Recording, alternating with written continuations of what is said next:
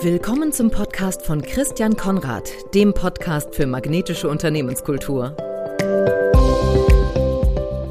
Herzlich willkommen zu einer weiteren Folge des Podcasts für magnetische Unternehmenskultur. Mein Name ist Christian Konrad und heute zu Gast ist Dr. Britta Papay. Die studierte und promovierte Juristin in Mailand und Oxford hat insgesamt 15 Jahre in großen Unternehmen gearbeitet mehrere Jahre in der Wirtschaftsprüfung, sieben Jahre in einem sehr bekannten, großen norddeutschen Modeunternehmen und in einer großen Krankenkasse, in der sie das Risikomanagement aufgebaut hat. Also eine ganze Menge an Erfahrung. Nach diesen insgesamt 16 Jahren hat sie ausgelöst durch eine Lebenskrise eine komplette berufliche Kehrtwende vollzogen und ist heute als systemische Beraterin, Einzel- und Paartherapeutin, Coach und Mediatorin in eigener Praxis tätig.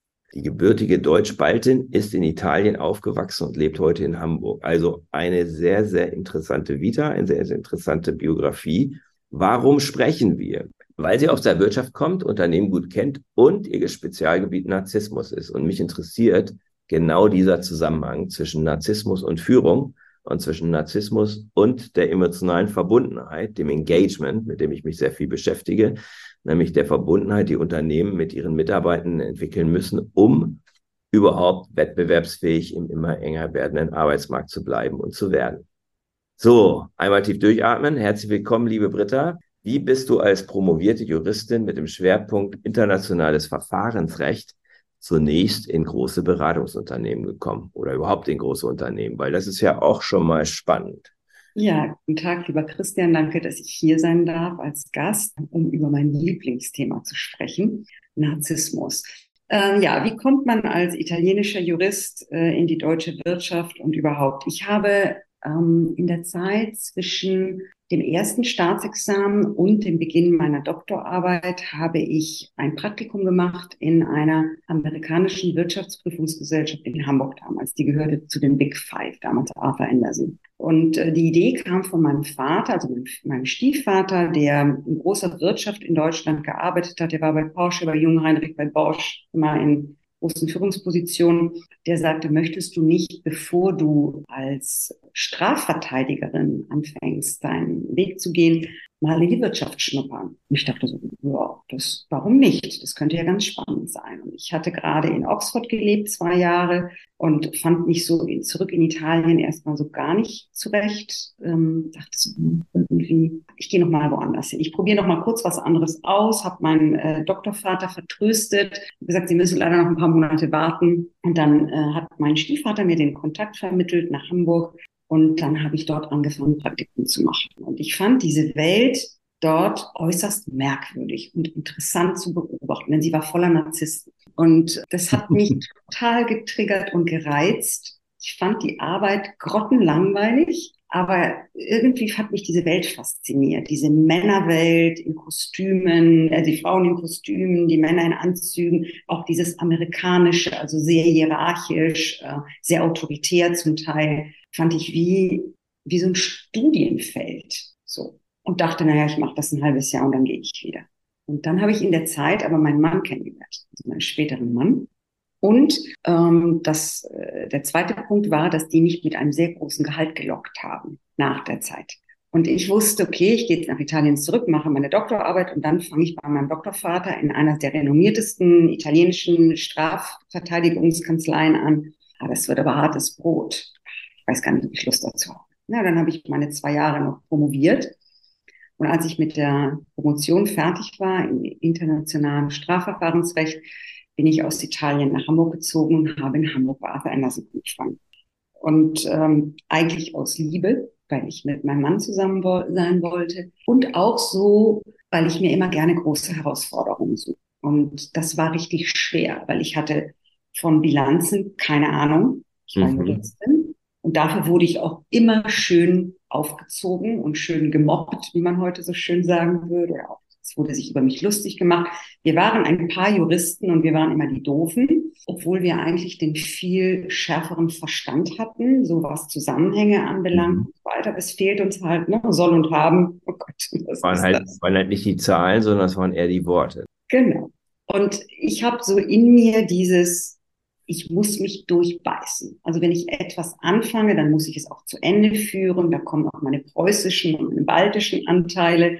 Ich mache das jetzt, ich ziehe das durch. Und auch richtig mit Steuerberaterexamen, Wirtschaftsprüferexamen, mit dem ganzen Kram. Also das volle Programm, ja. Das volle Programm. Und das habe ich mir dann auch tatsächlich äh, fünf Jahre lang gegeben oder sechs. Ich bin zweimal das Steuerberaterexamen durchgefallen, weil es, es ist unfassbar schwer. Also das mhm. juristische zweite Jurastaatsexamen ist auch so schwer, aber das Steuerberaterexamen, das fand ich so gruselig. Da war auch klar, komm, das liegt mir nicht. Und äh, dann bin ich dann später auch äh, andere Wege gegangen. Aber so kam das. Und es war eine faszinierende Welt, aber es waren schwere Jahre und ich hatte keinen Spaß an dem, was ich tat. Also überhaupt keinen. Also null Freude an der Arbeit, gar nicht. Aber bist dann ja, bist dann ja weitergegangen, ne? Du bist dann ja nicht dort geblieben, sondern bist ja. in der Wirtschaft geblieben, aber in etwas genau. buntere Ich bin dann in die Modebranche gewechselt und zwar zu Jill Sander, also ein unglaublich schönes Produkt, ein äußerlich schönes Unternehmen.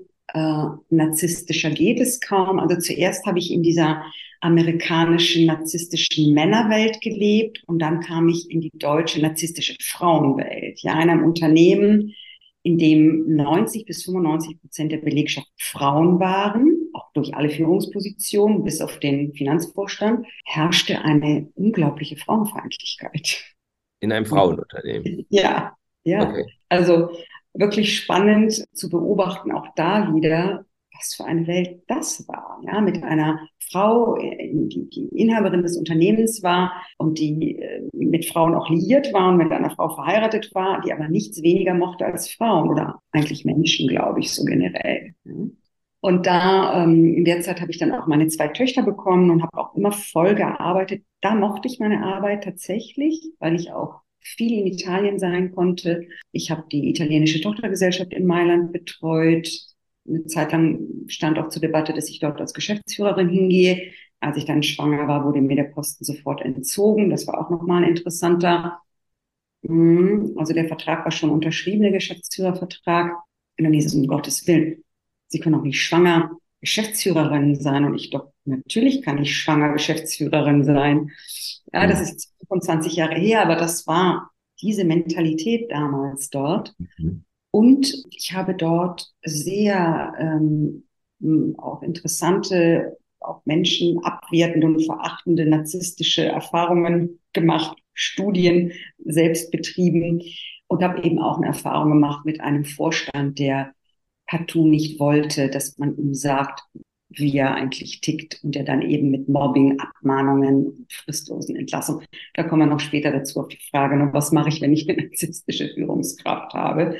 Ähm, und dann bin ich nochmal weitergezogen und war bei der Technikerkrankenkasse und habe dort das Risikomanagement mit aufgebaut. Ein ganz spannender Job, äh, die mir viel Spaß gemacht hat. Und dann bin ich aber sehr krank geworden. Das war diese Lebenskrise, die dann zu meiner kompletten Veränderung. Mhm. Das heißt, du hast sozusagen dort schon das Feld, was du jetzt bearbeitest, erkundet, aber wahrscheinlich gar nicht unbedingt so ganz bewusst, sondern es ist dir eher, sondern jetzt so in der Rückschau wird dir klar, was habe ich da alles gesehen? Männlichen mhm. Narzissmus, weiblichen Narzissmus, ja. aber genau diese Kombination aus Big Business und äh, diesen, diesen Personenstudien ist ja wahrscheinlich das, was daher diese Veränderung ausgelöst durch diese Krise, durch die Krankheit, dann auch überhaupt möglich gemacht hat, oder? Ja, also das Thema hat mich schon immer beschäftigt. Also mit Narzissmus habe ich mich schon sehr früh befasst, schon in der Jugend. Aber natürlich ist das jetzt, was ich erzählt habe, ne, die Feldstudie Narzissmus, die perfekte in diesem Unternehmen, die ist jetzt im Rückblick so klar. Ne. Mhm. Damals war mir nur bewusst, ich habe es hier mit sehr narzisstischen Kontexten und Umfeldern zu tun. Heute würde ich da selber natürlich auch ganz anders rangehen, aber heute bin ich erstens 30 Jahre älter oder 35 Jahre älter und ähm, ich habe jetzt auch eine ganz, andere, ganz andere Tools durch meine therapeutischen Ausbildung, durch meine Coaching-Ausbildung. Mhm. Das heißt, ich gehe auch da jetzt anders ran, als ich es natürlich mhm. damals tat mit 5, 6, 7, 28 Jahren. Mhm. Und ja wie bist du denn dann darauf gekommen, um die, diesen Schwenk zu machen von, ja, von Wirtschaftsberatung anwaltlicher Tätigkeit, Unternehmensberatung, Aufbau, Risikomanagement. Das ist ja alles Corporate, äh, große Welt des großen Business hin zu systemischer Paar, Einzeltherapie und Coaching? Weil das ist ja schon ein Schwenk, ne? Nicht, dass das nicht einige machen, aber ja. der ist schon groß. Ja, ich sage immer einen Wendepunkt. Ich habe mich um meine eigene Achse einmal gedreht, wirklich, also nicht 180, sondern wirklich 360 Grad und dann aber einen ganz neuen Blick bekommen. Das war tatsächlich diese Erkrankung, die ich hatte, die sehr schwer war und die auch sehr lange gedauert hat. Ich war sieben Jahre krank und wow. gar nicht, also nicht arbeitsfähig. Hm, von heute auf morgen, von jetzt auf gleich, durch einen augenscheinlich erstmal harmlosen Virus. Also man wusste erstmal jahrelang gar nicht, was ich hatte. Äh, ich hatte eine Sommergrippe und konnte danach einfach gar nichts mehr. Ich konnte nicht mehr aufstehen, ich konnte nicht mehr, ich hatte keine Kraft mehr, ich konnte mir noch nicht mehr, mehr einen Tee kochen, äh, ich hatte neurologische Ausfallerscheinungen, ich hatte Lähmungserscheinungen, ich hatte alles Mögliche, bin andauernd ohnmächtig geworden, andauernd umgekippt. Ähm, das hat viele Jahre gedauert, bis es auch eine Diagnose dazu gab. Ich bin also durch Deutschland gereist, von Arzt zu Arzt, von Klinik zu Klinik. Es hieß immer, das sei psychosomatisch, das sei irgendwie psychisch. War ja auch, no, ich hatte schon ein, zwei Burnout-Episoden hinter mir. Und dann äh, hat die äh, Professor Carmen Scheidenbogen, das ist heute die größte, in Deutschland die größte Post- und Long-Covid-Forscherin, äh, die war damals schon eine groß, große Kapazität auf diesem Gebiet, hat die Diagnose gestellt. Ich hatte nämlich genau sowas. Das, was man heute Long Covid nennt, ist ein CFSME, Chronic Fatigue Syndrome, myalgische Enzephalomyelitis, also eine Erkrankung des Gehirns. Das Gehirn ist nicht mehr in der Lage, die Organe richtig anzusteuern. Das mhm. heißt, weder richtig mit Sauerstoff zu versorgen, noch ähm, richtig in den Funktionen anzusteuern. Deswegen haben Long-Covid-Patienten Atemstörungen, Gedächtnisstörungen und eben auch so neurologische Ausfälle und diese massive Erschöpfung. Ähm, damals wurde ich entlassen mit der Diagnose, die kriegte ich erst fünf Jahre nach meiner Erkrankung und mit der Aussage, Sie werden wieder gesund, beantragen Sie eine Berufsunfähigkeitsrente. Wow. Und da war ich, das war 2012, da war ich wie alt war ich da? 2012 war ich bin Jahrgang 65, was da? Ich war 42.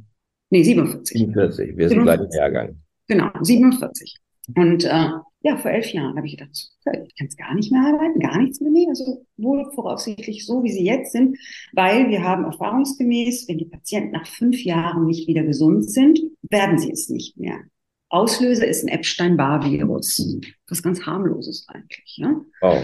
Und die fünf Jahre waren bei mir gerade rum. Und dann haben die daraus geschlossen, geschlussfolgert, gut, also unsere Statistik sagt nach fünf Jahren nicht mehr, noch nicht gesund, also nie wieder gesund. Hm. So gut, dann stelle ich jetzt einen Rentenantrag. Das habe ich damals auch gemacht. Und dann lag ich da, zuerst am Boden zerstört. Ich weiß noch, mein Mann musste mich da raustragen aus der Charité, weil ich war so unter Schock, dass ich nicht in der Lage war zu gehen. Ich konnte nicht auf meinen Beinen laufen. Der Mann hat mich so auf dem Arm da rausgetragen. Ich bin mich um, was mache ich denn jetzt? Also 47 und mein Leben ist vorbei. Und dann hat mein Mann gesagt, wieso, dein Leben ist doch nicht vorbei, der Kopf funktioniert. Und dann kam nach diesem richtigen Schock, ähm, kam so diese Erkenntnis, okay, wenn das jetzt mein Leben ist, dann kann ich doch das tun, was ich immer tun wollte und wozu ich nie Zeit hatte, nämlich mich jetzt so richtig intensiv mit Neurologie, Neurobiologie, Psychologie zu beschäftigen, mit Medizin, mit Persönlichkeitsentwicklung, mit allem, was mich schon immer interessiert hat. Mhm. Ursprünglich wollte ich Medizin studieren. Ich wollte Neurologin und Psychiaterin werden. Okay. Mein Vater hat mich damals nur angeguckt und hat gesagt, Jura oder BWL. Oder es gibt kein Unterhalten mehr. Und dann habe ich gesagt, ene mene mu, also Zahlen sind nicht nur meins, dann nehme ich Jura. Und ich habe zu meinem Vater gesagt, er hat es leider nicht mehr erlebt, bis ich Therapeutin geworden bin. Ich habe immer, wenn ich mit ihm im Zielgespräch bin, sage ich, Papa, ich habe es über Umwege doch geschafft. Ich mache jetzt doch heute das, was ich gerne machen wollte. Ich bin zwar keine Psychiaterin und auch keine Neurologin, aber ich bin Therapeutin und ich mache genau das, was mich damals schon so interessiert hat. Nämlich was geschieht in den Gehirnen der Menschen? Also wie, wie werden wir zu dem, was wir sind? Warum sind wir so, wie wir sind? Mhm. Und in dieser Zeit, in der ich mich so intensiv damit beschäftigt habe, mit Büchern, also ich habe Tonnen von, von Zeug gelesen, war ich dann im Sommer 2015, fing es schon an, das wurde, irgendwas wurde langsam besser. Mhm. Bin ich zum Sommerfest eines Hospizes gegangen. Es zog mich dahin. Ich, ich wusste auch, heute gibt es das Leuchtfeuerhospiz, dort machen Sommerfest. Mhm. Ich gehe dahin. Mhm. Und dann sagt er noch zu mir, wieso gehst du denn Was machst denn du da? Ich, ich weiß es nicht. Ich gehe dahin. ich war so fasziniert von dieser Welt, von diesem Hospiz, von diesem Sterbebegleitung, bin ich reinmarschiert und habe gesagt, das will ich auch machen. Und dann sagte die Leiterin des Hospiz zu mir, sagt sie, oh, das ist aber toll, wir bilden nicht aus, aber melden Sie sich da und da morgen in dem Hospiz, die machen eine Ausbildung zum ehrenamtlichen Hospiz, also Sterbebegleitung. Ich so, ja, das mache ich. Und da habe ich mich dann am nächsten Tag angemeldet. Und dann habe ich im Jahr 2015 diese Halbjahr, Jahre, Halbjahr, halbjährliche ähm, Ausbildung zur ehrenamtlichen Sterbebegleiterin. Das war quasi dein Start in dieses neue. Start. Mhm. Schön. Ja. Und damit hat es begonnen. Und dann haben sich die anderen Dinge daraus ergeben. Also dann habe ich gesagt, okay, dann, dann jetzt, es geht mir etwas besser, jetzt traue ich mich. Und dann habe ich erst diese Ausbildung als systemische psychologische Beraterin gemacht, drei Jahre, mhm. parallel die Biathon-Ausbildung, dann noch dazu die Einzelfamilien, die Paartherapie und diese ganzen Ausbildungen, da habe ich ganz viele gemacht. So, so ein Stab. Es wurden dann immer mehr. Und mir war klar, ich bin nicht so gesund, werde ich vielleicht auch nie wieder, aber auf dem Stuhl sitzen und mit meinem Kopf arbeiten, mit Menschen so ein paar Stunden am Tag, das kann ich. Mhm. Und dann war ich irgendwann wieder gesund. Wahrscheinlich würdest du sagen, das hat dich wieder gesund gemacht, dass du gar nicht mehr so sehr auf die Krankheit geguckt hast, weil du jetzt, weil du jetzt einen anderen Fokus hattest. Ja. Und aber auch nicht gleich, es klingt so, als ob du auch nicht diesen riesen Anspruch hattest, ich werde jetzt wieder gesund, ja. sondern Genau. Und dann konnte heute, der Körper wahrscheinlich und dein ganzes System konnte sich dann ganz in aller Ruhe, wenn du dich nicht drum gekümmert hast, konnte ja. sich äh, um die Gesundung kümmern. Ne? Ja, ich glaube, also ich glaube sehr daran. Ich habe heute zu einer Klientin gesagt, die einen Burnout hat und die sagt, ja, ich bin jetzt schon seit acht Wochen aus dem Job raus und ich glaube, in vier oder sechs oder acht Wochen muss ich wieder. Und dann habe ich ihr das erzählt. Ich habe gesagt, für mich war die Diagnose, sie sind unheilbar krank war für mich das Befreiendste, was mir in meinem Leben passiert ist. Mhm. Damit fiel von mir jegliches Müssen ab. Mhm. Ja. Und wenn ihr, und das mache ich auch viel in Coaching und Therapie, wenn ich mit meinen Klienten arbeite, dann sage ich, mach den Horizont weit. Denk das Undenkbare, ja, out of the box. Träume, Wünsche, Gedanken. Alles dürfen wir träumen und denken. Mach den Blick weit. Und wenn mhm. wir den Blick und das Fühlen, vor allem das Fühlen, weit machen, mhm. werden die unmöglichsten Dinge können wahr werden. Mhm. Weil wir dann das, weil wir es dann zulassen und weil wir dann neue Impulse und Ideen kommen, wie wir ins Tun kommen können. Wie komme ich denn dahin, dass, ich, äh. dass ich drei Millionen Umsatz pro Jahr mache? Mhm. Indem ich es mir manifestiere und ich sage, es geht, es ist möglich, ich darf es. Ja? Das hat mhm. viel mit Erlaubnis, mit innerer Erlaubnis zu tun. Mhm. Mhm. Und mit unseren Prägungen, mit unseren Mustern, mit unseren Glaubenssätzen. Ja? Absolut. Was wurde dir gesagt, als du Kind warst? Haben deine Eltern dich ermutigt, alles zu machen, alles auszuprobieren, dir die Haare blau zu färben, irgendeinen Mist zu machen, irgendwie dich, dich, was auch immer, welche, über welche Fehler und Irrwege zu dir zu finden oder nicht? Und die meisten sagen, ja, nee, ich durfte dies nicht, das nicht, und meine Eltern wollten, und ich will sie nicht enttäuschen, ich will diese nicht. Und wenn wir diesen Blick mhm. weit machen und vor allem dieses Fühlen weit machen, dann werden Dinge möglich. Und dann hast du wieder nachdem du sozusagen wieder gesund warst, die ganze Ausbildung gemacht hast, dann hast du wieder dein altes Thema Narzissmus entdeckt oder war das die ganze Zeit so mit? Nein, das war, das schwang immer mit, aber erstmal, ich habe sofort meine Praxis aufgemacht. Ich habe während meines ersten Ausbildungsjahres, mhm. äh, das im zweiten, habe ich meine Praxis eröffnet. Mhm. Und habe Menschen gesagt, mit denen, die mit mir arbeiten, gesagt, ich bin noch in Ausbildung, aber ich bin gut, mhm. weil ich selber 30 Jahre in Therapie war und weil ich es kann. Mhm. Und da haben mir meine narzisstischen Anteile total geholfen, zu sagen, yes, I can. Mhm. Ich bin okay. transparent, ich sage den Menschen, ich bin, bin noch in Ausbildung, aber ich nahm natürlich damals nicht die Preise von jetzt, aber ich habe mich damals schon in der Ausbildung, Ende 2016 habe ich mich selbstständig gemacht. Und ich mache ja immer Fortbildung, ne? ich bin ja immer, und es gibt immer wieder neue Themen, aber der rote Faden ist der Narzissmus aus meiner eigenen Geschichte. Sehr spannend. Ich habe den Narzissmus-Test auf deiner Webseite gemacht und habe hab zu meiner Überraschung und auch ein bisschen, fand, war ehrlich gesagt ein kleines bisschen schockiert, dass ich relativ ausgeprägte narzisstische Züge aufweise. Hoffentlich bin ich dann wenigstens ein netter Narzisst, so wie der Pablo Hagemeyer. Mhm. Ähm, dessen Buch ich gerade lese. Woran erkennt man was, das, das erste? Also das, ich bin ein Arschloch. Genau, genau. Ich bin ein Arschloch. Das lese ich gerade, bin ich irgendwie zwei Drittel durch. Sehr interessant. Ähm, woran erkennt man, ob man selber Narzisst ist? Gegenfrage. Kann man das selber erkennen? Will man das erkennen? Naja, also, sag mal so. Mich hat es jetzt ehrlich gesagt geschockt, ja. Ähm, weil ich das Was hat dich geschockt? Was genau hat dich geschockt? Naja, für mich waren Narzissten immer ganz böse Menschen. Also so, er, er nennt dann Donald Trump, das ist auch der erste, den ich, den ich irgendwie so ähm, Geht jeder immer. In, in, in, und das ist so, gehört, der gehört so in die Kategorie, weißt du, es gibt so, es gibt die Kategorie der Menschen, wo man sagt, berühmte Menschen, wo man sagt, oh, mit dem würde ich tatsächlich gerne mal ein Bierchen trinken. Das mhm. kann ich, oder eine Tasse Kaffee trinken oder was mhm. auch immer. Und Donald Trump gehört für mich in die Kategorie Menschen, ich möchte auf keinen Fall näher als zehn, zehn Meilen in dessen Umkreis kommen. Ich würde mit dem gerne mal einen Kaffee trinken. Okay, gut, also unterscheiden wir uns. Also ich habe wirklich da überhaupt gar kein Interesse. Ähm, mhm. aber, aber nur aus Neugierde, weil äh, Donald Trump ist nicht nur Narzisst, sondern der ist Psychopath. Da kommen wir noch dazu, ne? so ein bisschen da zu differenzieren. Es mhm. gibt Narzissmus von bis, ja.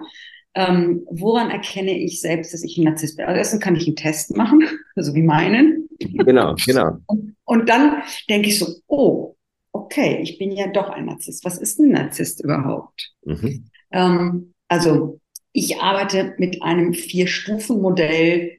Äh, man kann sagen, das kann man auf verschiedene Arten angehen, aber ich habe so ein Vier-Stufen-Modell entwickelt und es ist die erste Stufe ist, Narzissmus ist eine ganz normale menschliche Eigenschaft. Mhm. Alle Menschen haben narzisstische Anteile. Und zwar, ich finde mich toll. Mhm. Die krasseste narzisstische Phase in unserem Leben haben wir in der Pubertät. Mhm. Ich, ich, ich und nochmal ich. Ja, ich bereite mich aufs Leben vor, ich teste mich aus, ich überschreite Grenzen, ich checke mal ab, werde ich noch geliebt, wenn ich ganz viel Mist baue, wenn ich ein richtiges Arschloch bin. Ähm, und in dieser Zeit des Lebens haben wir unsere hochnarzisstische Phase. Ich finde mich ganz toll, ja. Mhm. Vollkommen normal, ja. Sich selbst gut zu finden, sich toll zu finden, ist wunderbar. So weit, so gut. Von Narzissmus aber im störenden Sinne, oh, so ein Narzisst, sprechen wir erst dann, wenn ein Mensch sich selbst erhöht mhm. über andere mhm. und die anderen abwertet und bewusst oder unbewusst in Kauf nimmt, diese zu schädigen. Mhm. Ja? Mhm. Das heißt, Stufe eins ist ganz normale narzisstische Anteile. Ich spiegle mich im Teich wie der hübsche Jüngling Narziss in der Sage von Ovid und ich bin so verliebt in mich, ich finde mich ganz toll, ich bin die tollste Frau der Welt. So weit, so gut. Alles fein. Stufe zwei ist, ich habe so ein bisschen narzisstischen Persönlichkeitsstil, der andere nervt. Mhm. Die redet immer, sobald sie irgendwo reinkommt, nimmt sie den ganzen Raum ein, hört sich am liebsten selbst reden, interessiert sich auch gar nicht für die anderen. Hauptsache, sie steht im Mittelpunkt. Mhm. Stufe zwei. Auch hier können wir sagen, selbstverliebt. Ich nehme mich wichtiger als andere. Das sind Menschen, die so vielleicht eher sehr egoistisch sind, ein bisschen egozentrisch, selbstbezogen. Mhm. Stufe zwei. Nichts, worüber man hier in meiner Praxis mit mir arbeiten müsste. Und dann kommen wir zur Stufe drei. Das mhm. ist schon die narzisstische Persönlichkeitsstruktur. Das mhm. ist schon so eine psychische Auffälligkeit, die andere wirklich belastet. Und mhm. zwar ich bin die Größte und alle anderen sind total blöd. Mhm. Das, was ich sage, zählt.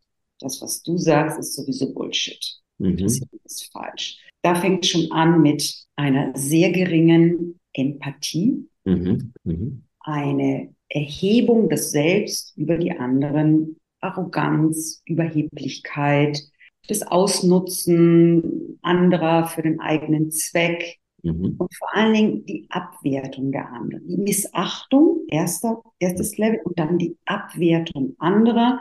Und dann, wenn wir noch eine Stufe weitergehen, und dann kommen wir schon in die narzisstische Persönlichkeitsstörung. Mhm. Das erfüllt dann bestimmte Kriterien nach ICD-10. Das ist eine Krankheit, ja, eine Störung. Und das wäre Stufe 4, ja? Das ist Stufe 4. Das ist dann äh, der, der toxische Narzissmus mit der Fremdbeschädigung. Ja, und dann kommen so die Merkmale da wie Größenwahn, ich bin der Tollste und der Größte, Fantasien von Macht, Erfolg, Schönheit, Reichtum, idealer Liebe, die Überzeugung, besonders und einmalig zu sein, äh, das Bedürfnis nach ständiger Bewunderung und Anerkennung, eine hohe Anspruchshaltung. Ja, mir steht immer nur das Beste zu und alle haben mir zu dienen. Ausnutzung zwischenmenschlicher Beziehungen, mhm. ein vollkommener Mangel an Empathie oder in der psychopathischen Variante dann die Vortäuschung der Empathie, da kommen wir noch dazu.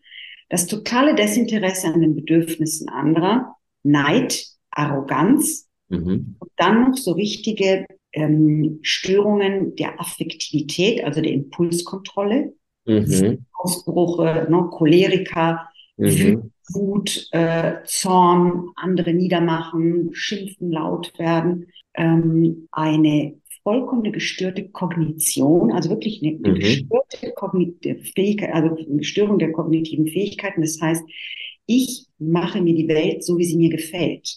Mhm. Ich habe ein Recht oder Unrecht empfinden, das dem der Allgemeinheit oder auch der Gesetzgebung überhaupt nicht entspricht. Mhm. Das ist wirklich eine richtige gestörte Kognition der mhm. Realität. Die nehmen die Realität nicht so wahr, wie alle anderen im Raum sie wahrnehmen. Mhm. Und eben dieser unglaublich missachtende Umgang mit anderen. Das ist die narzisstische Persönlichkeitsstörung. Wer geht aber schon zum Psychiater und sagt, Herr Doktor, könnten Sie mir bitte eine narzisstische Persönlichkeitsstörung diagnostizieren? Macht ja, keiner. Vor allen Dingen nicht die Leute, die denken, sie sind die größten, besten, tollsten. Genau. Also das ist, glaube ich, die Schwierigkeit dabei, oder? Diese Diagnose, also die narzisstische Persönlichkeitsstörung betrifft ungefähr ein bis zwei Prozent der Bevölkerung. Das finde ich ist schon mhm. relativ viel. Mhm. Diagnostiziert ist es aber noch viel weniger, weil das passiert meistens im Rahmen von Komorbiditäten, mhm. sprich der Mensch hat schwere Depression, der Mensch hat ein Alkoholproblem, Suchtthemen, hat noch andere Persönlichkeitsstörungen, Borderline, ähm, was weiß ich was, da gibt es auch ein riesiges Spektrum und wird dann im Rahmen dieser Störungen kriegt diese Person eine Diagnose und dann wird auch die narzisstische Persönlichkeitsstörung dazu diagnostiziert. Ah, okay. Ja? Und die Steigerung ist dann noch die psychopathische Persön also die Persönlichkeitsstörung psychopathisch gibt es im ICD-10 nicht. Das nennt man die antisoziale Persönlichkeitsstörung. Und das sind die, die wir gängig Psychopathen nennen, die mhm. oft in Kombination mit Narzissmus daherkommen. Und das ist dann Head Mhm. Okay. Die Psychopathen sind stark vertreten in Führungsetagen. Da wollte ich gerade hin. Also erstmal vielen Dank, weil jetzt habe ich das echt tatsächlich für mich besser verstanden als durch die bisherige Lektüre von dem, von dem Bestseller. Ähm, der macht das irgendwie. Wie wird mein Buch so ein toller Bestseller, weil da erkläre ich es richtig gut. Ist ein toller Bestseller, liest sich auch total gut. Aber für mich als jemand, der gerne Dinge systematisiert, war ja. das noch ein bisschen leichter ja. zu verstehen. Also von daher äh, gut. Und ähm, ich werde natürlich im Nachgang noch mal ein bisschen reflektieren, wo ist es wo, wo, ist dein und wo, im, wo ich mich da selber einordne. Sonst ne? kommst du in mein Coaching-Programm, wenn du das Gefühl hast, oh, ich, ich Mist, da ist, aber da muss ich echt nochmal nachgucken.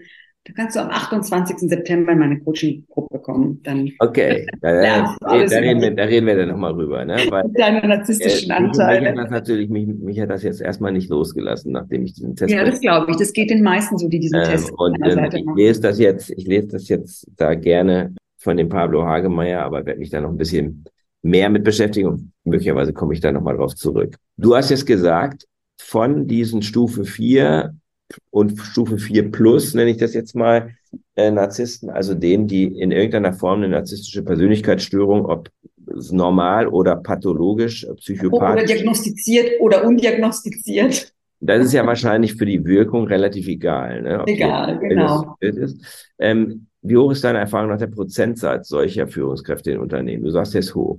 Du, ich ähm, mit diesen Prozentsätzen tue ich mich ganz schwer. Ich habe da letztens auch noch mal ein bisschen geguckt, ein bisschen recherchiert. Also äh, ich, ich, äh, ich winde mich da wie ein Aal über Prozentsätze zu sprechen, weil mhm. die, die Quote ist einfach so unfassbar hoch. Sie ist so erschreckend hoch. Mhm. Ja, also ich kann jetzt nicht sagen, dass 50 Prozent der Führungskräfte Narzissten sind, weil es gibt mhm. Unternehmen, in denen ist keine einzige Führungskraft Narzisst, mhm. weil es ein bestimmtes Unternehmen mit einer bestimmten Unternehmenskultur mhm. ist. Da haben die gar keinen Platz. Mhm. Es gibt Unternehmen, in denen ist die gesamte Führungsriege zu 100 Prozent mit Narzissten besetzt. Mhm.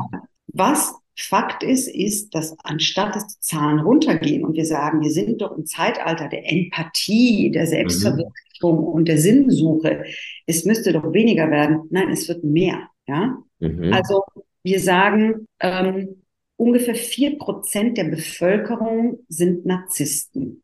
Also das wäre dann Stufe drei und vier wahrscheinlich oder so. Ich finde, ich glaube, es sind tatsächlich mehr. Mhm. Und diese sind in Führungspositionen überproportional vertreten. Mhm. Ich finde, wir können aber nicht sagen, dass vier Prozent der Führungskräfte narzisstisch sind, weil ich glaube, es sind weitaus mehr. Mhm. Und vor allem eben wo. Also auf welche ja. Unternehmen gucken wir und auf welche Unternehmensstrukturen gucken wir. Mhm. Ja, also mhm. Banken, Investmentbanken, ja. Mhm. Goldman Sachs. Was das wäre wär so, das wäre so, da, ist das das, würdest du sagen, das ist sozusagen das, wo man man spricht ja manchmal so von Haifischbecken. Das sind die Narzissmusbecken. Und das sind die Narzissmusbecken. Ne? Also ich habe ich hab, ich hab hier einen Kunden, mit dem ich sehr, sehr gerne arbeite, nenne ich jetzt nicht, aber die zeichnen sich meiner Meinung nach, das sage ich immer wieder, weil mir das wirklich jetzt nach fünf Jahren so auffällig ist, weil ich viele anderen, das ist nahezu eine arschlochfreie Zone, dieses ganze Unternehmen. Also gibt eigentlich, ich sage jetzt nicht, dass es dort keine Narzissten gibt, aber es gibt einfach es gibt ja auch die netten Narzissten. Ne? So, ja, genau, die, die lerne ich also, ja über Herrn Hage, Hagemeier jetzt gerade kennen. Der, net, der, nette Narzisst ist ja ein Mensch, der, ähm, ich zähle mich auch dazu zu den netten Narzissten. Der nette Narzisst ist ja ein Mensch, der ein, also vorweg das Allerwichtigste. Narzissten, also Narzissmus ist, ich erhebe mich über andere und stelle andere unter mich, werte sie ab, schädige sie, wie auch immer. Ich habe aber in Wirklichkeit gar kein Selbstwertgefühl. Ich glaube, der Größte zu sein, aber in Wirklichkeit ist mein Selbstwertgefühl inexistent. Also das mhm. ist ja der mhm. Grund, warum sich eine narzisstische Struktur überhaupt entwickelt. Die entwickelt sich aus einem Mangel an Selbstwertgefühl. Das mhm. heißt, Narzissmus ist eine Maske. Das ist das falsche Selbst, mhm. ja, das ich nach außen trage, um überhaupt zu überleben da draußen, weil in mir drin sieht es ganz, ganz, ganz anders aus. Das mhm. ist unterbewusst in den allermeisten Fällen. Ein gesunder Narzisst ist ein Mensch, der sich ganz fein und ganz prima findet und so ein bisschen dieses, ach, ich bin schon ein bisschen toller als die anderen oder ich bin schon besonders toll, aber ich habe Empathie. Ich bin empathisch. Ich bin in der, in der Lage, mich selbst zu reflektieren. Und wenn jemand zu mir sagt, du hast dich wie ein Arschloch benommen, dann kann ich sagen, ey, weißt du was, du hast recht. Ja. ja der, mhm. der toxische, der böse Narzisst, der kann das nicht. Der sagt, spinnst nee. du? Ja. So. Den gibt es auch so wenig der, Diagnosen davon, ne? Weil, weil, ja. naja, weil also, der das nicht kann. Wenn ne? wir von gutartigem Narzissmus sprechen, und den gibt es, dann mhm. sprechen wir von Menschen, die einfach wirklich eine gute Selbstreflexion haben, die empathisch sind und die, ja, die finden sich toll, die sind oft auch sehr charismatisch, die sind gewinnend, die können gut auf eine Bühne gehen, die können andere für sich einnehmen, die sind charmant, aber die stellen sich nicht über andere und finden andere doof und blöd. Mhm. Ja? Das heißt, wir verwenden diesen Begriff gutartig oder benigner Narzissmus dafür, aber es ist eigentlich kein Narzissmus, sondern mhm. das sind Menschen, die einfach ein gutes, gesundes Selbstwertgefühl haben. Ja? Und das, das ist ja. Das hätte ich jetzt eben auch gesagt. Also das wäre für mich so, ja, ist das eigentlich wirklich Narzissmus? Also nein, müsste nein. ja dann so sein, dass jeder, der, der, der ausgeprägtes Selbstbewusstsein hat, also wirklich ist, also nicht so eine hohle Nummer, sondern ja. Es, gibt ja die, es gibt ja durchaus Menschen, die ein sehr starkes Selbstbewusstsein haben, die haben aber gar nicht erst Not, die, die bei denen tut es gar nicht Not, ja. äh, dass die jetzt sich über andere stellen oder dass sie das so mega raushängen lassen. Ja. Die ruhen sich, sagt man ja dann häufig auch, und sind sich selbst bewusst.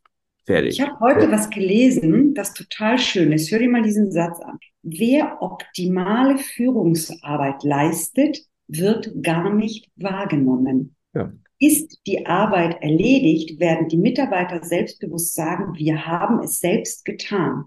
Mhm. Das war nicht der Chef. Ja? Das heißt, Ne, der, der, der, der Mensch, der ein gesundes Selbstbewusstsein hat, ein gesundes Selbstwertgefühl, kann kein Narzisst sein. Deswegen ist, würdest du sagen, ist das der Weg zur Heilung, wenn es überhaupt ja. gibt? Also ist sozusagen tatsächlich, sich selbstbewusst zu werden. Also das wäre ja sehr interessant, ne? Ähm, was du sagst. Google wird ja immer als einer der besten Arbeitgeber ähm, dargestellt. Und Google hat ein, ein Fortbildungsprogramm, ein internes, das am allerbeliebtesten ist in, de, in, dem, in dem Konzern. Und das ist ein Achtsamkeitstraining. Mhm. Heißt Search Inside Yourself. Mhm. Und das spricht ja dafür, Achtsamkeit heißt ja, sich selber mehr wahrnehmen, die Umwelt mehr wahrnehmen, sich selbst bewusster werden, sich seiner Umwelt bewusster werden, heißt hinhören, heißt hingucken, heißt hinspüren. Ähm, und das wird in diesem Unternehmen trainiert. Ja, wenn es nicht Makulatur ist und genutzt wird als narzisstisches Instrument. Mhm. Ja, wir machen Selbstbeweihräucherung, indem wir so tun, als würden wir Achtsamkeit leben. Ja, also wenn es nicht nur mhm. Fassade mhm. ist, sondern wenn es ja. wirklich gelebt wird. Der Weg, der Weg, also es gibt biologische Komponenten und Merkmale von psychopathischen Strukturen, die sind möglicherweise, da wird noch geforscht, angelegt. Ja? Mhm. Das heißt, die sind da, damit kommst du zur Welt, die sind sehr schwer heilbar. Mhm. Aber wenn ich tief in diese Narzissmusarbeit gehe mit den Klienten und wir gucken, wie ist denn deine narzisstische Struktur entstanden? Ja, welchen Mangel gab es in der frühkindlichen Entwicklung? Und wir dahin kommen, wie, warum konnte sich dein Selbstwertgefühl nicht wirklich richtig entfalten? Dann können wir es über diese Reflexion, über dieses Reingehen über dieses Fühlen mhm. können wir heilen. Mhm. Das musst du wollen. Das heißt, du musst ein Bewusstsein ja. dafür kriegen, ey, da läuft bei mir was schief. Also die Klienten, die ich am meisten feiere und vor denen ich am allermeisten Hut ziehe, sind die, die zu mir kommen und sagen, ich glaube, ich bin ein richtiges Narzisstenarschloch. Können wir da mal hingucken? Und ich habe davon immer mehr. Wahrnehmung, ja. Mhm. Ich habe davon immer mehr, die sagen, irgendwas ist da. Mhm. ja, da müssen wir hin. Mhm. Weil dann können wir diese narzisstischen Strukturen und dieses, die Leute werden gefeiert, Führungskräfte, diese Narzissten, die sich selbst feiern und beweihräuchern und ihre Mitarbeiter behandeln wie Dreck, die brauchen wir dann nicht mehr. Mhm. Wir haben da keinen Platz mehr. Ja? Mhm. mhm. Was würdest du sagen, welche Auswirkungen hat narzisstisches Führungsverhalten auf die Unternehmenskultur? Du hast ja Kulturen kennengelernt. Du hast vorhin gesagt, du hast äh, äh, bei, bei Arthur Anderson das kennengelernt, bei Jill Sanders die weibliche Variante kennengelernt. Wenn du jetzt aber davon mal abspringst und jetzt nach heute guckst und dich umguckst in der, in der Unternehmenswelt, wie sie dir begegnet, welche Auswirkungen hat, siehst du, beobachtest ja, du? Eine, eine narzisstische Unternehmenskultur bedeutet, dass in den Führungsetagen, da wo die Entscheider sind, Narzissten agieren die sich entweder mit einer anderen Narzissten umgeben, das heißt, die gesamte Führungsetage ist mit Narzissten besetzt mhm. und die Mitarbeiter müssen das erdulden und ertragen. Mhm. Das heißt, in so einem Unternehmen herrscht eine, eine, ein autoritärer Führungsstil, mhm. eine Kultur der Angst, eine Fehlerkultur, die nicht gesund ist. Ne? Mhm. Fehler werden geahndet, bestraft oder müssen vertuscht werden. Mhm. Mhm. Meistens ein hoher Krankenstand, viel Burnout, viel innere Kündigung und viel Wechsel in der Belegschaft. Mhm. Und eine dadurch deutlich geringere Produktivität, als das Unternehmen sie eigentlich leisten könnte, wenn die Leute in ihrer vollen Energie wären und leisten könnten, was ihnen, in ihnen drin ist. Mhm. Ja, also das ist fatal, weil das führt zu, zu sehr viel Angst. Mhm. Und Angst macht krank. Absolut. Ja? Wenn ich mit, mit so nach einer Weile in einem Unternehmen feststelle, oh mein Gott, der Chef war in diesem Gespräch, ja, in diesem Bewerbungsgespräch ja so nett, aber der oder die ist ja wirklich gar nicht nett, sondern na, ne, ich kriege sofort die volle Breitseite, wenn ich nicht seinen Vorstellungen konform agiere und handle, mhm. wie ducke ich mich hier weg am besten? Wie mache ich mich unsichtbar? Oder wie vermeide ich das? Und dann fängt die Selbstmanipulation an. Oder wenn ich in so einer mittleren Führungsposition bin, die mhm. Manipulation anderer. Nur das nach oben buckeln und nach unten treten, das berühmte. Mhm. Ja, das ist das, was man, wo man dann sagt, oh, da ist viel Politik. Genau, ja, ja, ähm, genau. Und äh, äh, das ist alles ein bisschen komplizierter. Es wird nicht geradlinig kommuniziert, es wird zum Teil gar nicht kommuniziert. Ja. Ähm, das, was du eben beschrieben hast, ist eigentlich das, wo, wo ich sage, das ist eine, das ist eine toxische Unternehmenskultur. Das ist für mich das Gegenbild einer magnetischen Unternehmenskultur. Genau das Gegenteil. Mein Leitbild. Und ja, die Frage ist ja, wenn ich jetzt Mitarbeiter bin oder Mitarbeiterin bin in so einem Unternehmen und ich stelle das fest, was kann ich tun? Ne? Was, was, was kann ich da tun, wenn ich, wenn ich da jetzt in so einer Struktur drin bin? Ähm, wenn oben und seitlich und unten überall Narzissten sind und eben die Angst regiert, wie kann ich mich schützen? Was kann ich tun? Ich kann mich nur sehr schlecht schützen. Also das wichtig, das erste ist, das zu erkennen. Was passiert mhm. hier eigentlich? Was, mhm. weil, was bei vielen Menschen passiert, ist erstmal, okay, das liegt an mir. Ich habe ja irgendwas falsch gemacht. Die erste Reaktion ist Scham, Schuld. Mhm. Äh, ne, so, okay, irgendwas stimmt mit mir nicht. Mhm. Wenn ich aber in mich gehe, mich reflektiere und weiß, nee, mit mir ist alles vollkommen in Ordnung. Ich habe hier narzisstische Chefs, narzisstische Kollegen, dann da die sich nicht ändern werden können, wollen und auch gar kein Bewusstsein dafür haben und es auch nicht entwickeln mhm. werden, wenn ich sie darauf hinweise, gibt es immer nur zwei Möglichkeiten. Das eine ist, gibt es die Möglichkeit, Allianzen zu schließen? Gibt es Gremien hier in diesem Unternehmen, die mich schützen können? Ein Betriebsrat zum Beispiel. Hilft es mir, wenn ich mich da hinwende? Und wie ich auch immer sage, das betrifft auch toxische private Beziehungen, narzisstische, ist, hau ab und geh. Mhm. Geh, geh woanders hin. Sei es dir wert, hab den Mut zu sagen, ich gehe woanders hin. Das ist hier nicht gut für mich. Egal, der Job ist, ich muss das Haus abbezahlen, ich muss die Kinder nähren, ich muss dies. Die Menschen haben immer viele Gründe, um zu sagen, das geht nicht. Und ich sage immer, nein, das ist, das ist nicht akzeptabel. Es gibt immer eine Lösung.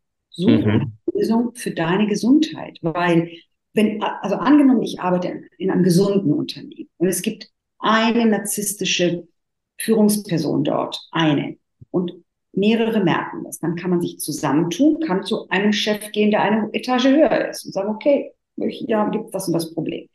Wenn aber die Unternehmenskultur verseucht ist, toxisch ist, krank ist, narzisstisch, mhm. dann hilft mir nur der Weg raus. Mhm. So ich meinen Klienten empfehle und sage, narzisstische Beziehung, welcher Grad, Stufe 4, 4 plus, raus da. Mhm. Mhm. Weil, also, das heißt, das ist das, was man tun kann, um sich zu schützen. Genau. Wenn ich das jetzt in den Kontext von Fachkräftemangel stelle und du sagst, es gibt einen hohen und steigenden Anteil Narzissten, wirst du, wird, wird dann nicht der Markt ähm, das Thema regeln? Also eigentlich müssten die narzisstischen Unternehmen pleite gehen. Die sind nicht produktiv, sie kriegen die Leute nicht, die Leute laufen ihnen weg. In Märkten, in denen Arbeits Arbeitsmangel, Fachkräftemangel herrscht, also in Wachstumsbranchen, da müsste doch eigentlich sich das Ganze ins Positive wenden, oder? Ein Wort in Gottes Ohr. Ja, also ja, ich glaube, das könnte so sein, aber ob das so sein wird, weiß ich nicht. Weil wenn wir wieder in eine Situation kommen, wie es sie in den 90er Jahren gab, nach der Wende in Deutschland, wo junge Absolventen oder überhaupt Arbeitskräfte sich die Arbeitsplätze aussuchen konnten, weil es gab einen riesengroßen Bedarf. Ähm, ja, also es ist ja jetzt wieder ein Arbeitnehmermarkt. Ne? Mhm. Also so, dann können wir hoffen, dass sich diese narzisstischen Strukturen im Laufe der Zeit von selbst auflösen werden. Mhm. Ich befürchte, mhm. dass es noch ganz schön lange dauern wird. Weil man darf eins nicht vergessen, Narzissten haben, gerade wenn sie in der Stufe 4 sind und in den höheren Stufen, haben eine unglaubliche Energie. Die haben sehr viel Arbeitskraft. Die mhm. gucken nicht nach links, nach rechts. Sie sind große Performer. Die besten Trader bei den Investmentbanken sind narzisstische Psychopathen. Mhm. Die können auch Empathie vortäuschen, lange Zeit. Die sind hochgradig manipulativ. Also die halten sich sehr, sehr lange in ihrer Position. Mhm. Ne?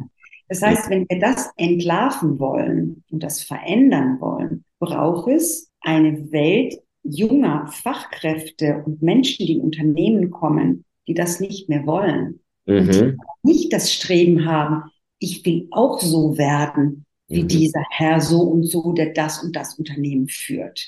Ja? Mhm. Es gibt gerade ein Kahlschlag in einem bekannten Hamburger Verlag, der mhm. aufgekauft wurde von einem sehr bekannten Fernsehsender, einem dreibuchstabigen, naja, fängt mit R an. Ähm, und dort erlebt sich äh, narzisstischer Kahlschlag und, und Zerstörung in Hochkultur. Okay. Heute, im Jahr 2023. Unglaublich. Also es ist, es ist äh, kaum zu glauben, ne? Kaum zu glauben. Aber ich glaube, ich glaube das auch nicht, dass es so einfach ist. Ich hätte jetzt nur die Hoffnung, dass sich Unternehmenskulturen, dass Unternehmenskulturen, die weniger toxisch sind und die, ne, die geringere narzisstische Anteile haben, dass die ähm, im Wettbewerb erfolgreicher werden. Also das wäre, wäre ja. Meine, ja, das, meine vorsichtige ja. Hoffnung. Das ist auch das, woran, woran ich, obgleich selber Narzisst, wie jetzt, wie jetzt festgestellt, ähm, woran ich arbeite. Ähm, Darüber müssen wir uns nochmal in einem privaten Kontext unterhalten, weil das interessiert machen, mich natürlich jetzt sehr. machen wir natürlich, machen wir natürlich. Ich möchte da jetzt anschließend noch eine Frage und zwar, ich nenne mein Leitbild magnetische Unternehmenskultur, aber ich habe das jetzt noch ein bisschen, habe das noch ein bisschen zugespitzt, weil das ist ja einfach nur ein, das ist einfach nur ein, ähm, eine Metapher mit dem Magneten. Aber das äh, über die Diskussion mit einem Kunden bin ich zu dem dazu gekommen, das noch etwas stärker zu beschreiben und sage, das, was eigentlich wichtig ist, ist eine sogenannte menschliche Performance-Kultur. Also ja. eine Kultur, in der einerseits diese, diese Leistungsfähigkeit und Leistungsbereitschaft, äh, die, der, der, der starke Wunsch, Ergebnisse zu erzielen, wo der, der eine Pol ist und der andere Pol, mit dem der sich zusammentut, ist eben Empathie und Menschlichkeit. Mhm. Ähm, und wenn die beiden Dinge zusammenkommen, dann habe ich eigentlich ähm, nicht das Optimum, aber dann habe ich einen sehr, sehr guten Zustand. Und das entspricht, und da, da möchte ich, da möchte ich mal ganz kurz einen kleinen Exkurs machen, und das wäre sozusagen dann auch meine letzte Frage. Das entspricht dem, den Ergebnissen von, von ähm, Jim Collins aus dem Anfang der 2000er, der sein, der, der, der Research gemacht hat, oder es ist, glaube ich, sogar 90er Jahre gewesen, der, der spricht von den fünf Ebenen der Führung, von Level 5 Leadership. Mhm. Level 5 Leadership, er bezeichnet es anders, ist eigentlich eine menschliche Performance-Kultur. Was er gemacht hat, er hat, er hat ähm, über mehrere Jahre eine große empirische Studie gemacht und hat sich die langfristig erfolgreichsten CEOs angeguckt. Mhm. In Fortune 500, 500 Unternehmen mhm. in, in Nordamerika und hat festgestellt, dass die zwei Charaktereigenschaften miteinander verbinden. Und diese beiden Charaktereigenschaften ist unbedingte Zielorientierung. Auf, auf, auf Englisch ist es noch ein bisschen, bisschen dramatischer, dann ist es Fierce Resolve.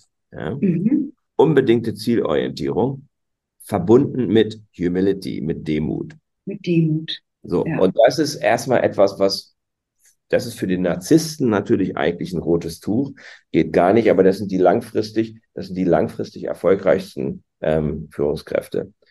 Aber und, das sind auch die, die, und die schaffen eben eine menschliche Performancekultur, genau. weil sie genau das, weil sie genau das haben. Also da, da kommen diese beiden Dinge zusammen. Aber Demut ist ja Demut, ich sage immer, das Antidot zur Toxizität und zum Narzissmus sind das Mitgefühl und die Demut. Mhm, mh. Das sind die Antidote gegen mhm. Narzissmus. Das ist das Gegengift, ja, mhm. weil das ist, wenn ich auch dem Narzissten demütig und empathisch begegne, mhm. nicht Demut, ne, Demut im besten Sinne, ja, also in der Größe, de, groß in der Demut zu sein und empathisch zu sein, damit kann ich sogar Narzissten knacken. Mhm.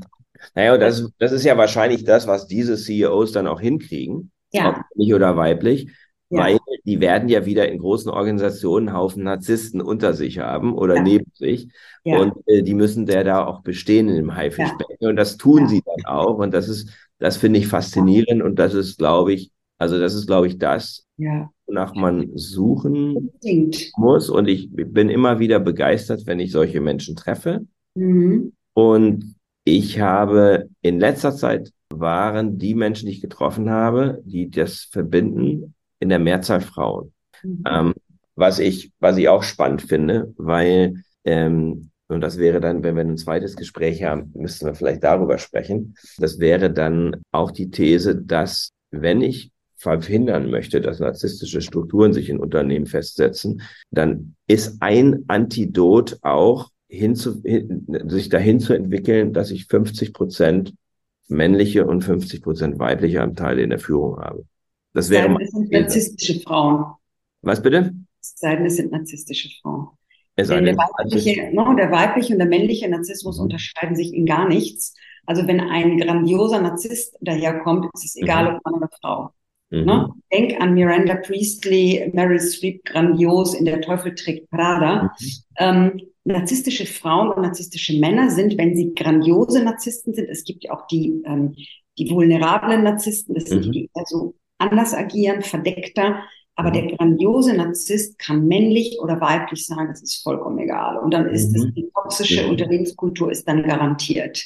Ja? ja. Also da sind Männer, äh, da sind Frauen nicht besser als Männer. Mhm. Und es gibt ähm, sehr viele narzisstische Frauen in Unternehmen und in Führungspositionen. Das war eben mein, meine Erfahrung damals, die es auch nicht sehr viel subtiler machen als die Männer. Die machen es mhm. erstmal, ne, so, es wirkt zuerst so und dann sind die eben vielleicht nicht so cholerisch, obwohl einige mhm. sind das auch, sondern eher so dieses Beleidige, dieses Silent Treatment, das leise mhm. bestrafende, abwertende, mhm. das hintenrum, aber die Mechanismen sind genau die gleichen. Mhm. Okay. Dann wollen, wir, dann wollen wir nicht, wollen wir diese These nicht weiterverfolgen, sondern wollen einfach eher sagen, Demut und äh, ja. Zielorientierung, menschliche Performancekultur, das ist der Gegenentwurf zu narzisstischen Strukturen, die halt letzten Endes diejenigen sind, die im Wettbewerb eigentlich verlieren müssten, weil sie die Leute, die jungen Leute und die Leute, die sie brauchen, möglicherweise nicht kriegen oder aber die, diejenigen verlieren, die sie eigentlich brauchen. Letzte Frage ist ja eine persönliche Frage, weil mein Magnet ist ja doch äh, etwas, was mir sehr am Herzen liegt. Was macht dich als Person, als Mensch magnetisch? Also was sagen andere über dich? Äh, was macht dich anziehend? Ich glaube, das ist die Tatsache, dass ich mich so intensiv und lange mit mir selbst auseinandergesetzt habe und mich selbst so gut kenne mhm. und in der Arbeit, die ich mache und in der Begegnung mit anderen wirklich tief, zutiefst interessiert bin an meinem Gegenüber. Mhm weil ich so neugierig bin und mich Menschen so sehr interessieren. Und deswegen bin ich dann auch immer voll da.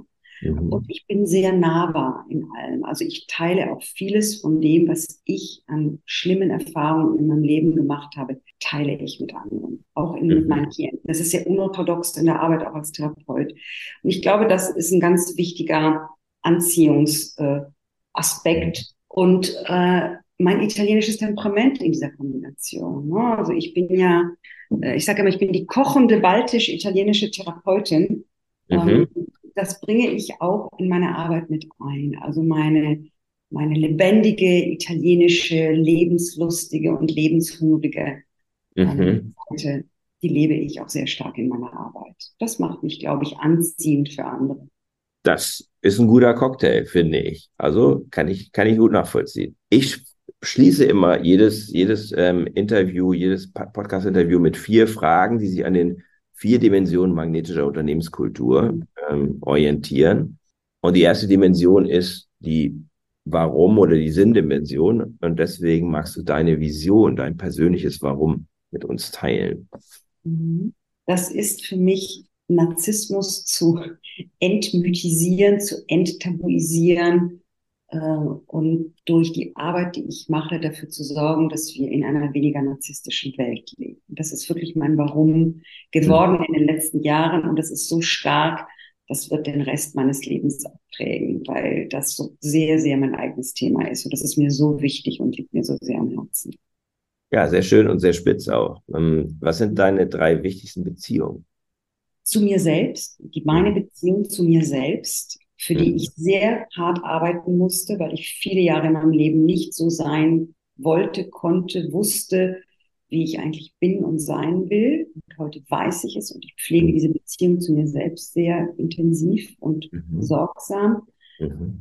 Die Beziehung zu meinen Kindern und meinen Eltern, die mir sehr, sehr wichtig sind und die ich auch, die Eltern habe ich noch im Leben. Ich habe erwachsene Töchter, die ich sehr liebe. Und ich habe mehr als zwei Handvoll sehr, sehr enger Freunde äh, in Italien und in Deutschland, die mir alles bedeuten. Das sind so meine wichtigsten drei Beziehungssäulen. Mhm. Du bist wieder gesund, das finde ich total schön. Ähm, was gibt dir Energie, das alles zu machen? Also du hast mir vorhin erzählt, dass du halt ähm, eigentlich mehr Arbeit hast, als du, als du leisten kannst, aber du hast eben auch die Energie, um das alles zu tun. Was ist deine Quelle? Also einmal meine Neugier, weil mhm. ich ja immer wieder neue Sachen wissen, verstehen, erkennen will. Deswegen die Neugier treibt mich an und gibt mir Energie. Und dann in Italien zu sein wenn ich in Italien bin, dann äh, sagen immer alle, die mich kennen, ich bin ein anderer Mensch. Wenn ich in die Gerüche, die Düfte, die Menschen, die, die Sprache, die Farben eintauche. Äh, mhm. Deswegen ist mein Ziel, mehr in Italien zu leben, um noch mehr Energie zu haben für neugierige neue Dinge. Mhm. Kann ich nachvollziehen. Ich fahre jetzt auch fast nach Italien im Urlaub. Also von daher, ja, äh, kann das nachvollziehen. Ähm, wo liegt dein Fokus in den nächsten drei bis sechs Monaten? Was hast du sozusagen jetzt? Mein Buch. Ich schreibe ja gerade ein Buch und das ist gerade sehr arbeitsintensiv, eine sehr spannende Reise, auch nochmal mit mir, zu mir und natürlich zu meinen Themen, weil es geht natürlich um Narzissmus unter anderem. Ähm, das ist so der eine Fokus, den ich habe, groß. Und das andere ist eben, mich ein bisschen mehr von der Eins zu eins Arbeit zu lösen, indem ich mein Narzissmus-Coaching-Programm noch stärker in den Fokus rücke, weil das macht mich auch so ein bisschen unabhängiger von der Präsenz und von der Eins zu eins Arbeit. Mhm. Und ich entwickle gerade ein Programm, ein Konzept, Coach the Coach, Train the Trainer, äh, weil mich viele Kollegen gefragt haben, die Coaches sind, Mensch, was mache ich denn mit narzisstischen Klienten oder mhm. Und da entwickle ich gerade ein Programm, das wird ein Wochenend oder ein kleiner Kurs, also da, da arbeite ich gerade dran, um Kollegen feinfühlig und äh, sensibel zu machen für das Thema und wie können sie dann handeln und agieren, wenn ihnen solche Kunden und Klienten begegnen. Das sind so die Dinge, die mich jetzt gerade beschäftigen, sehr intensiv.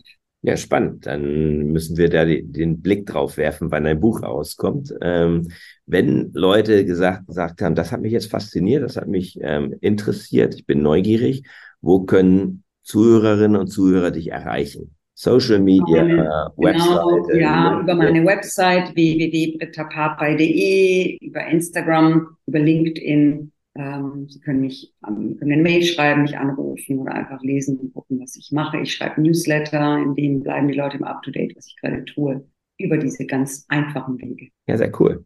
Herzlichen Dank. Spannendes Gespräch. Ich weiß, wir hätten das noch weiter ausweiten und vertiefen können. Aber ich glaube, es gibt erstmal einen guten Einblick und mich wird das Thema Narzissmus auf jeden Fall weiter beschäftigen. danke dir von Herzen auch für das Interesse an meinem Thema und ja, dazu bleiben wir bestimmt in Verbindung. Lieben Dank. Dankeschön.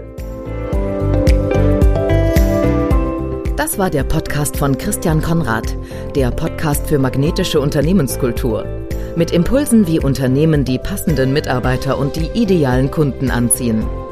Dazu inspirierende Interviews mit Unternehmern, Entscheidern und Mitarbeitern. Jeden Montag und Donnerstag auf Spotify, iTunes und dem Kanal Ihrer Wahl. Bitte empfehlen Sie den Podcast weiter und unterstützen Sie Christian Konrads Arbeit durch eine Bewertung auf iTunes.